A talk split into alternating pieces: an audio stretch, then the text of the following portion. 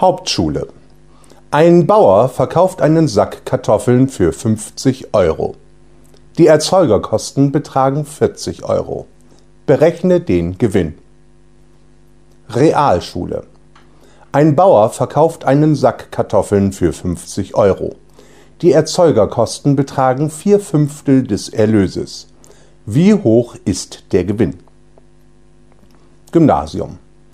Ein Agrarökonom verkauft eine Menge subterraner Feldfrüchte für eine Menge Geld.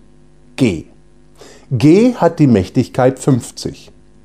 Für die Elemente aus G gilt, G ist 1.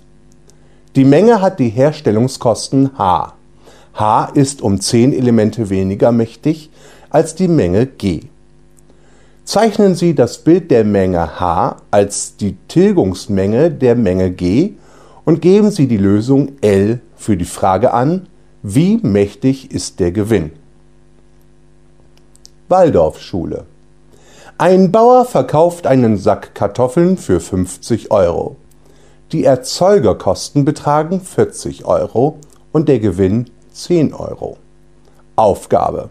Unterstreiche das Wort Kartoffeln und singe ein Lied dazu.